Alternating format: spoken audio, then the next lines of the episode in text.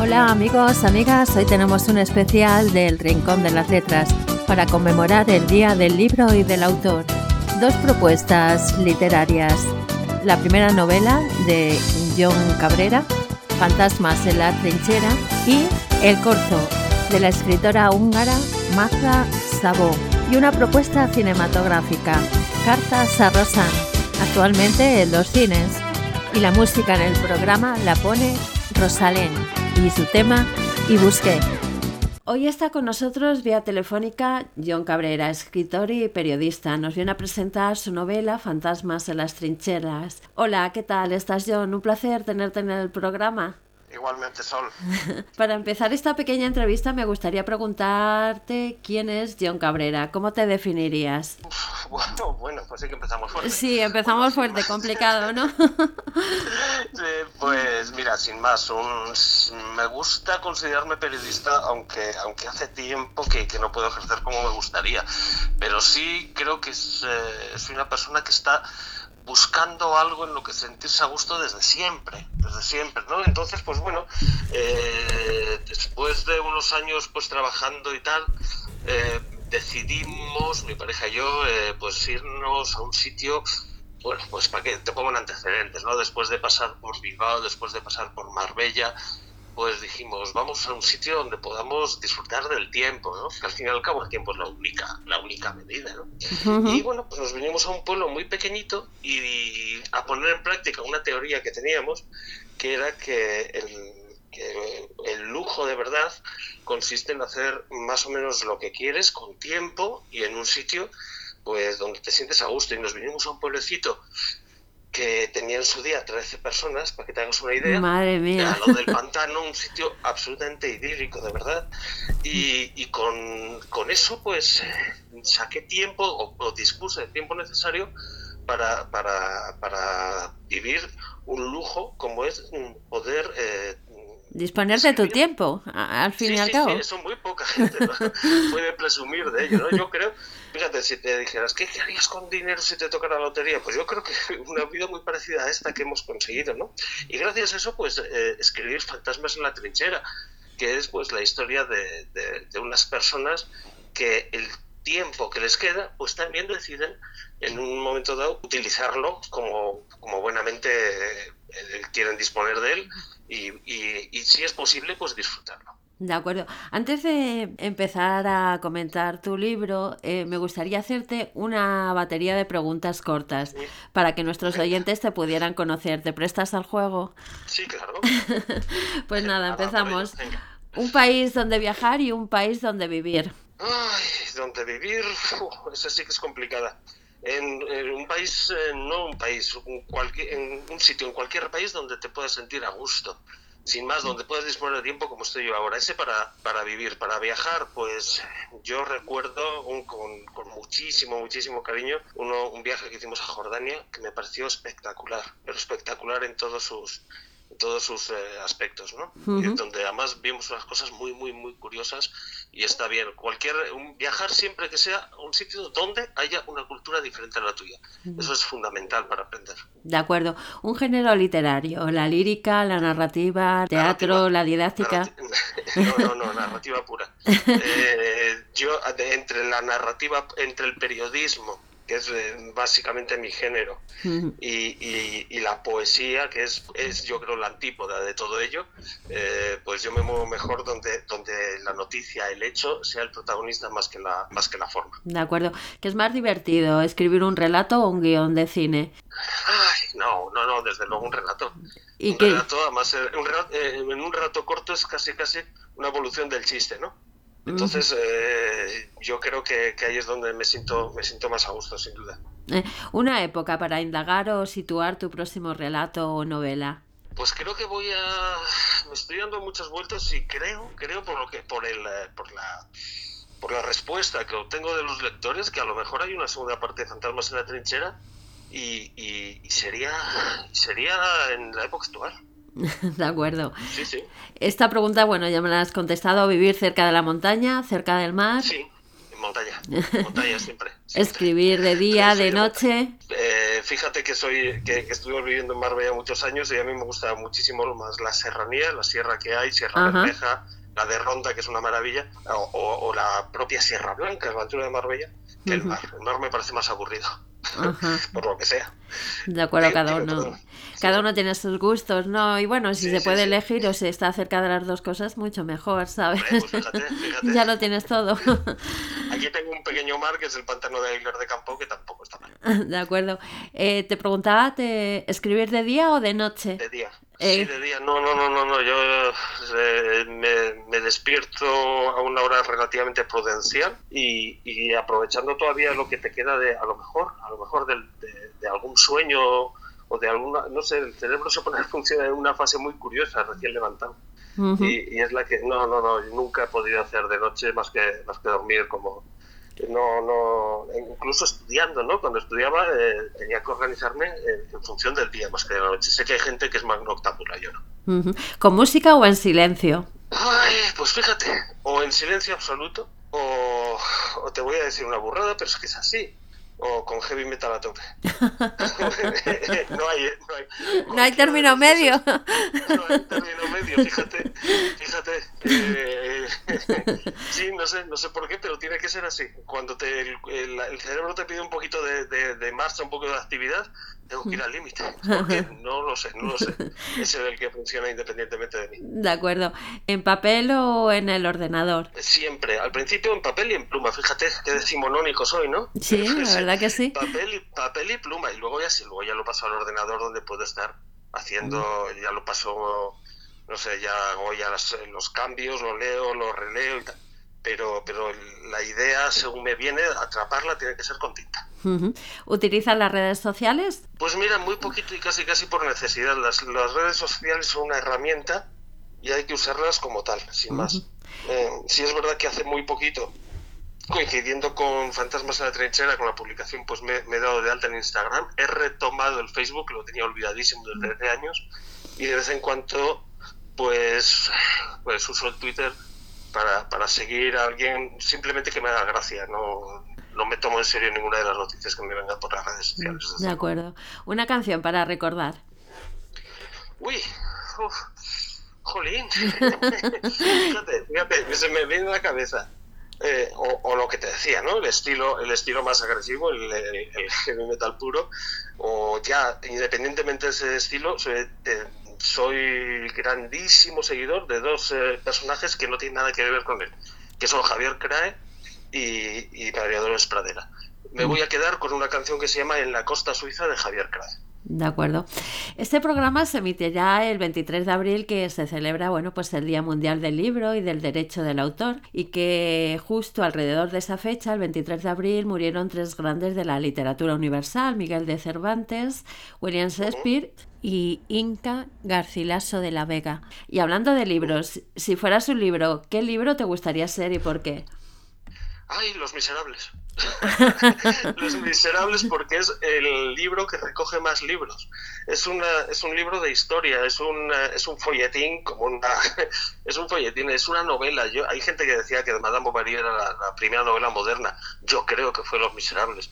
Eh, sí, es, sí es verdad que tiene mucho de romántico, pero también de revolucionario. Es algo así como la Biblia, que cada cual que lo coge le da su interpretación. Yo creo que es el, el libro, no te voy a decir definitivo, pero, pero sí uno de mis favoritos. Pues ahora sí que me gustaría pasar a hablar de tu novela Fantasmas de la Trinchera. ¿Cómo se gestó este libro? ¿Cómo o pues, cuándo eh, empezó a gestarse? hace muchos años, hace cinco años más o menos, un amigo mío con el que fundé una revista de humor cuando apenas está, bueno, todavía estábamos en la universidad y fundamos una revista de, humor eh, que todavía se, se sigue se sigue tirando en Bilbao. Y, bueno, pues eh, nos, se nos ocurrieron supuestos, ¿no? Supuestos. Por ejemplo, ¿cómo habría que hacer para fingir tu propia muerte? Si no tuvieras identidad, ¿qué harías?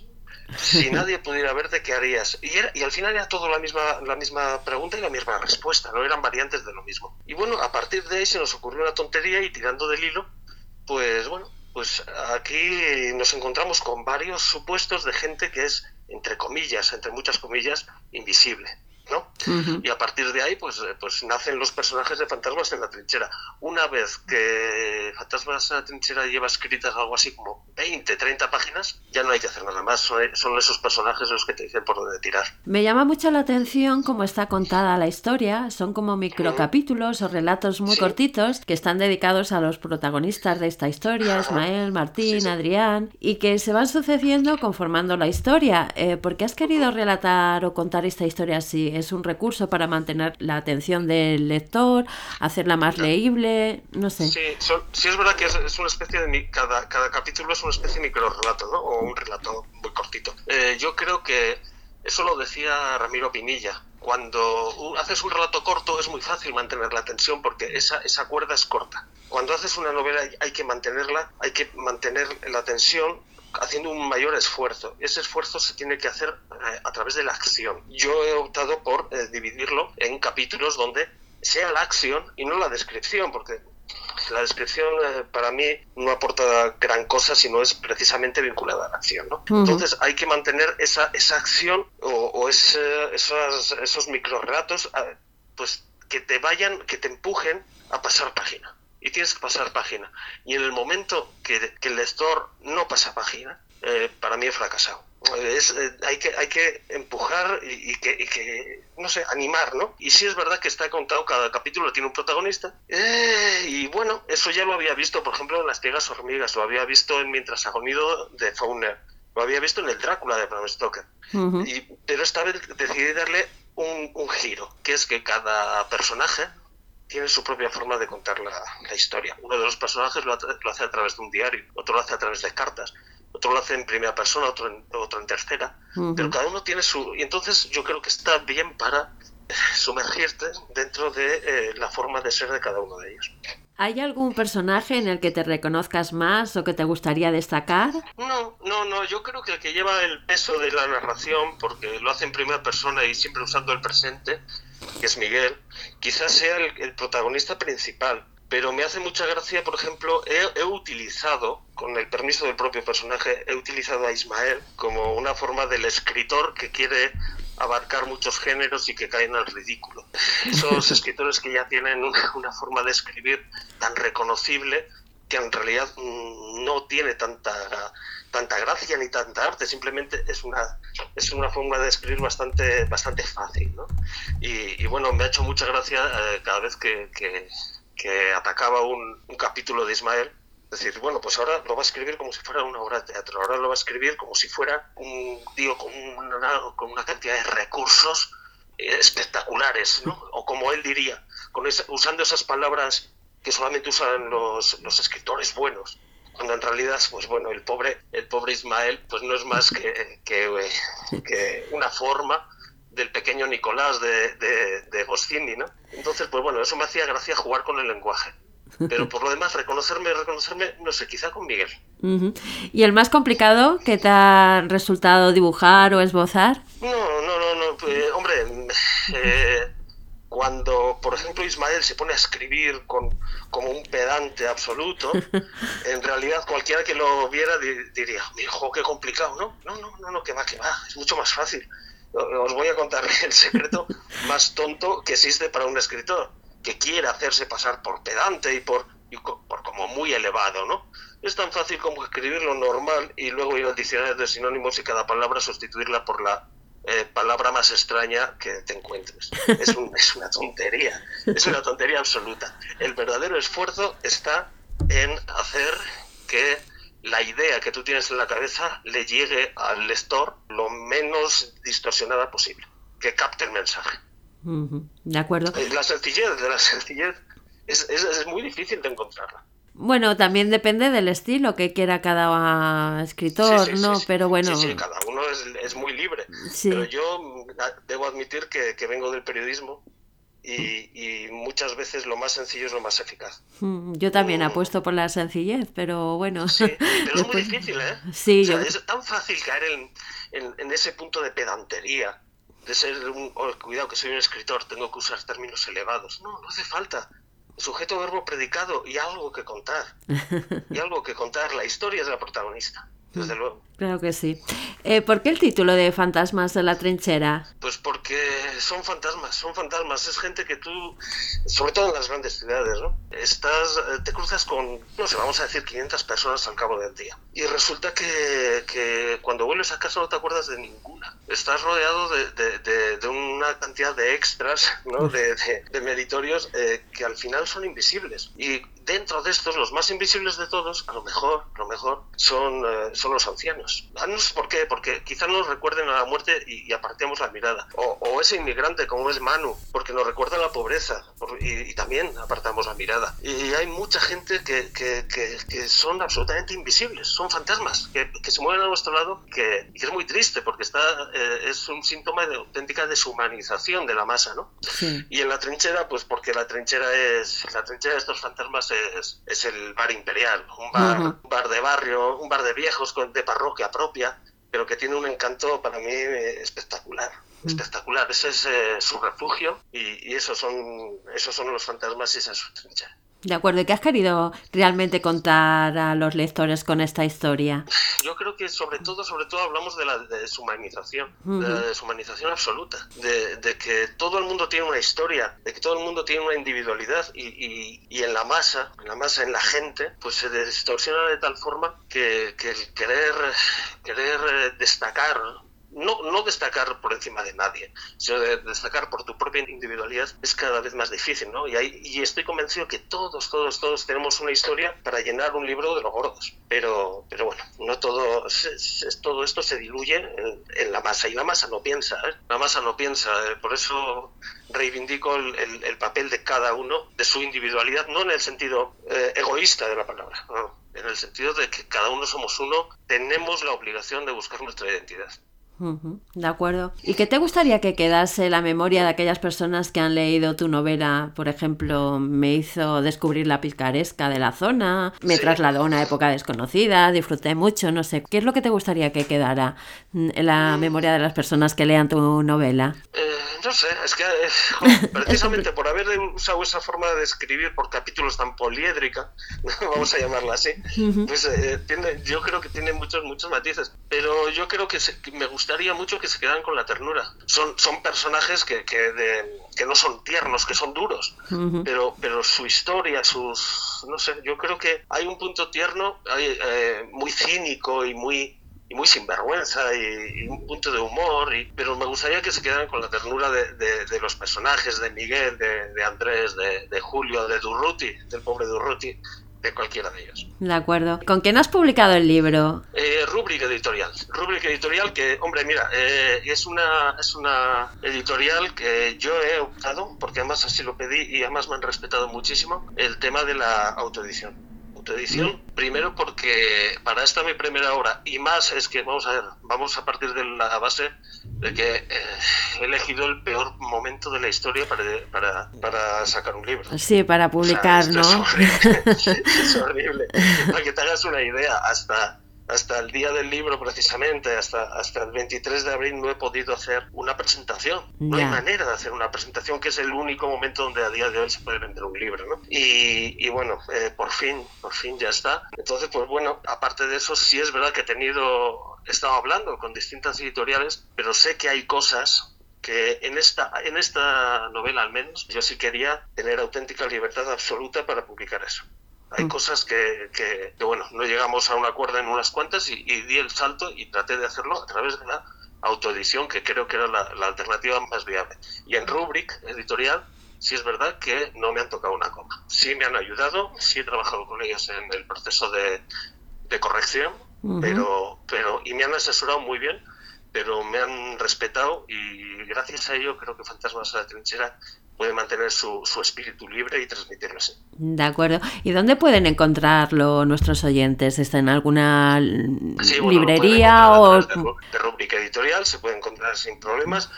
Lo pueden encontrar incluso en eBay, que hay un vínculo para ello. Y eh, la, la, yo creo que la, la forma que a mí más me gusta y que, incluso los, eh, a los eh, lectores les está encantando, que es ponerse en contacto directamente conmigo.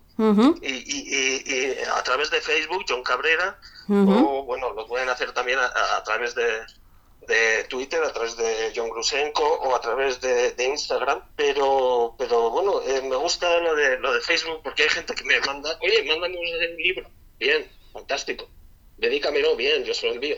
Pero es que además luego hay una cosa que me está encantando, que es que luego me dicen las opiniones y, eso me parece muy interesante. Hay un feedback, ¿no? Te permite ese feedback con los lectores, ¿no? Eso es muy bonito. Sí, me, está encantando esa retroalimentación a falta de no poder hacerlo eso en una presentación o en una firma.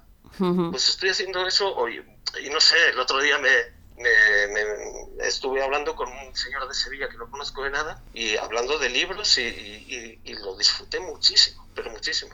Es una gozada. Pues me alegro mucho, esperemos que mm. pronto se puedan hacer presentaciones y te mm. deseo mucho éxito. Bueno, ya la última pregunta, ¿cuál es tu próximo proyecto? No sé si lo has apuntado, la segunda parte de... Podría ser porque, porque me, me están muchos preguntando, bueno, y no hay ahora, ahora que esa situación se ha resuelto coger esos mismos personajes y, y darles un empujón de, bueno, no voy a decir cuándo, porque eh, cuándo se situaría la acción, porque estaría destripando un pelín eh, eh, la trama de Fantasmas a la trinchera, pero bueno, esa es una opción. Otra opción es una cosilla que estoy precisamente con el compañero que te decía, que, empezó Fantasmas a la trinchera, que he estado muchos años escribiendo con él cosas, pues a lo mejor hacer una una, un estudio, vamos a decir, un libro de investigación, un estudio sobre un grupo de gente y darle un, toque periodístico. ¿no? Una cosa, un, libro de investigación sobre cómo se desarrolla un grupo de gente que hace una serie de cosas, pero este libro sería mucho más gamberro, mucho más gamberro, mucho más loco y mucho más libre. No sé yo hasta qué punto. ¿Qué tipo de personas queréis investigar? sería algo así como un libro de, periodismo de investigación, pero con, con siguiendo un grupo de personas que son de ficción absolutamente. Sería como, como una especie de falso documental, ¿no? Ya. Pues algo así, algo así. Y me está haciendo, y hemos puesto ya un par de situaciones, un par de capítulos, y me está haciendo mucha gracia. Parece que. Pues bueno, sí, sí que sería mucho más gamberro que, Fantasmas en la trinchera. De acuerdo, pues nada, muchas gracias, John. Ha sido un placer. Y, y nada, lo dicho, mucho éxito. A ver, a ver, porque ahora, ahora que ya parece que, que podemos, eh, se podría empezar a salir, se, se podría empezar a moverse sí quiero hacer muchas, muchas presentaciones. El día 20 de mayo estoy en Bilbao, el, el 28 de mayo en Paracuellos y a partir de ahí, pues donde, donde se pueda y donde me deje. Esperemos que de aquí en adelante se puedan hacer presentaciones. Parece que la situación va un poco a mejor con la vacuna, ya veremos. Vamos a esperar que sí. Pues nada, muchas gracias. Un saludo muy fuerte. Un saludo muy fuerte, son muchísimas gracias. A ti.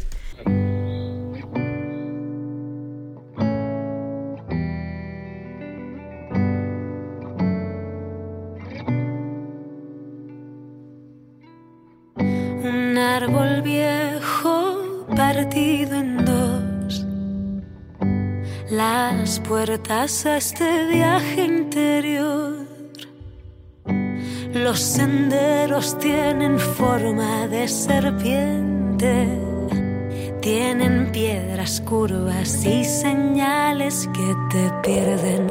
Las primeras dudas las lloraba el cielo Debes enfrentarte sola y no tener miedo. Descargué el exceso de peso, me quedé con el alma en los huesos. Llené de aire el cuerpo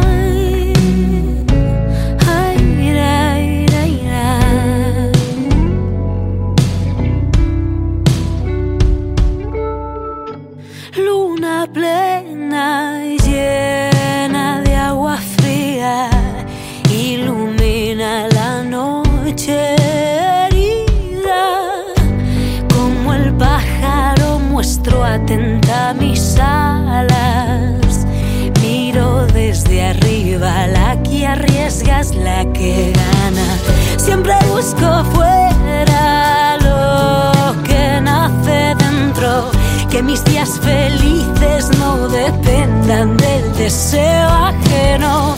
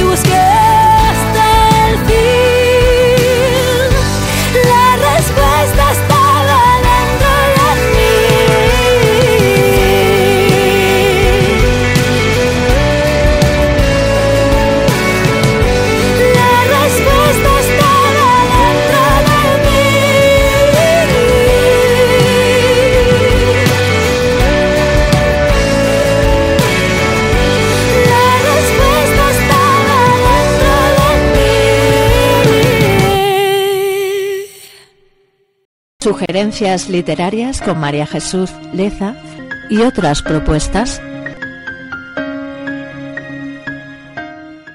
Estimados oyentes, el libro que les recomiendo como lectura del mes es una novela de la escritora húngara Magda Szabó, titulada El Corzo y editada por Minúscula. Hacía tiempo que una novela no me impresionaba y emocionara tanto, teniendo además en cuenta que Magda Szabó es para mí una desconocida y casi desconocida en España, ya que no hay apenas títulos de la autora publicados en nuestro país. Así es que aprovecho para felicitar y agradecer a la editorial minúscula por haberme dado la oportunidad de descubrir a esta extraordinaria escritora. La novela, escrita en primera persona a modo de monólogo, cuenta la historia de Esther, una mujer estigmatizada por el odio y el resentimiento desde la más tierna infancia, la de una niña que, a pesar de su origen aristócrata, se cría y desarrolla en medio de la miseria y pobreza extremas, por lo que se ve obligada a recurrir a métodos y acciones inaceptables para poder sobrevivir y ayudar a sus padres,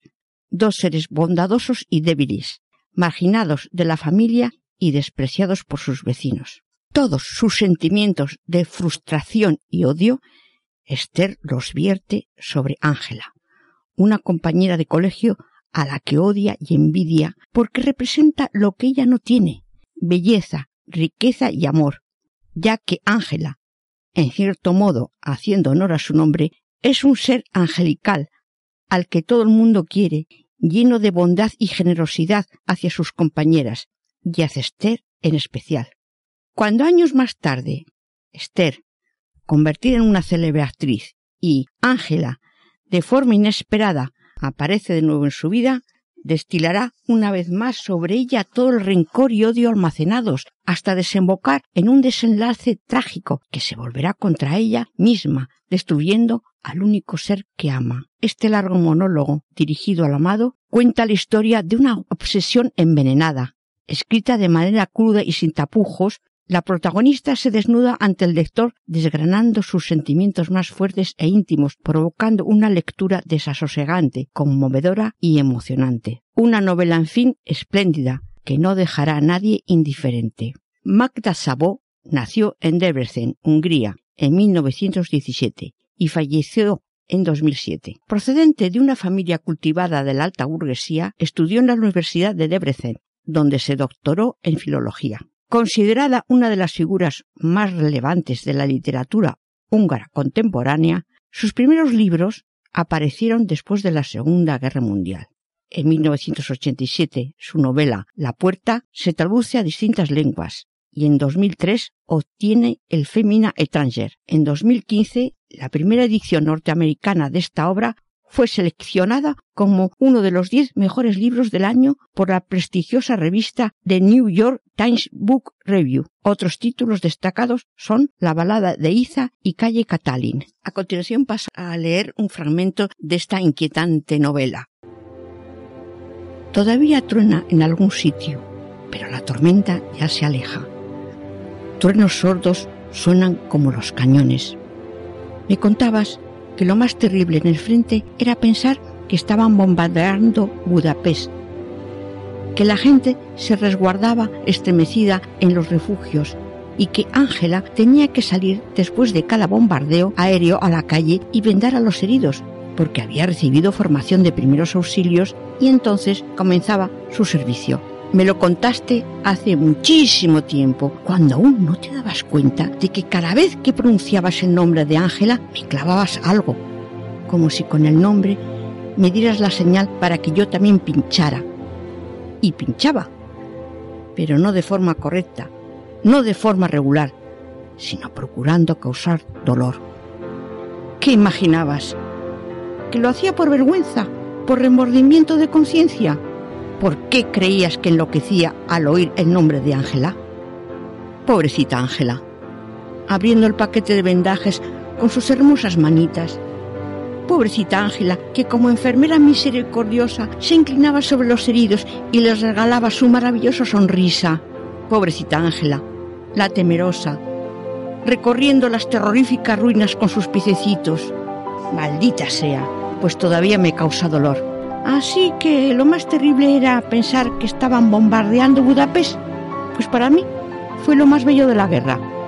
Cuando la radio avisaba, me ponía a temblar, expectante, como un perro de caza. Yo qué podía perder. Acechaba en la ventana del internado confiando en que los aviones dejaran caer algo también allí, no solo en Budapest. Si los ricos se asustaban, mi madre podría alquilarle a uno de ellos el despacho pues yo seguía en el internado y así no estaría tan sola. Yo no regresaba a casa los domingos como las otras que residían cerca. Carecía de un abono para viajar y también de ganas. Cuando nos veíamos mi madre y yo, nos echábamos a llorar, lo cual tampoco servía para traer de vuelta a mi padre. ¿Qué podía yo hacer en casa? Mi madre no cesaba de tocar el piano, de leer y de pasar hambre y había vendido todos los objetos prescindibles. Yo solo volvía durante las vacaciones de verano, cuando el internado cerraba de todos modos. En una ocasión le pregunté a mi madre si pasaba miedo. Sonrió. Yo aparté la mirada y me puse a lustrarme los zapatos. ¿Qué tonterías? pregunta una. Mi madre nunca más tuvo miedo a nada lo perdió la noche en que falleció mi padre. Pobrecita Ángela, con sus manitas, con su botiquín de primeros auxilios, con su bonito andar. Qué bonitos debían de ser sus vendajes con gasas y esparadrapos. Todo el mundo se mostraba siempre cortés con ella. Los moribundos, los heridos, procuraban sucumbir por causa de alguna hemorragia interna para no ensuciarle las manos con su sangre. Nuestra propuesta cultural. Nuestra propuesta cinematográfica de esta semana es Cartas a Rosanne. Cartas a Rosanne narra la historia de la creación de la obra literaria Cirano de Bergerac, enfocada en la propia vida del autor, Edmond Rostand. Es una mezcla de comedia romántica e histórica. En este caso, Edmond, interpretado por Thomas Oliviers, escribe la obra inspirándose en él mismo y en la correspondencia postal que mantiene con la chica de su mejor amigo, Rosanne, una correspondencia engañosa, ya que Rosanne cree estar hablando con su amante y no con Edmond. Así se va mezclando la realidad y ficción en situaciones reales e imaginadas que van dando forma a la inspiración que Edmond Rostand poco a poco va poniendo sobre el papel. Una comedia muy divertida y con un ritmo que atrapa al espectador a pesar de las dos horas que dura esta película. El director es Alexis Michalik, que filma una adaptación de Cirano de Bergerac desde una perspectiva más cómica y didáctica que las anteriores. Según palabras del propio director, esta película pretende ser una declaración de amor al teatro, pero también a la creación en general, al motor de esa inspiración, que en el caso de Rostand como buen romántico, lo encuentra en una mujer, Rosanne. A continuación, os dejamos con el tráiler de esta película. ¿Señor Coquelin? ¿Y su obra? ¿Comedia o tragedia? Tragedia. Comedia. ¿El título? Hercule. Oh. Savigny. Cirano. Un poeta con una gran nariz. Esta obra será soberbia. Solo falta escribirla.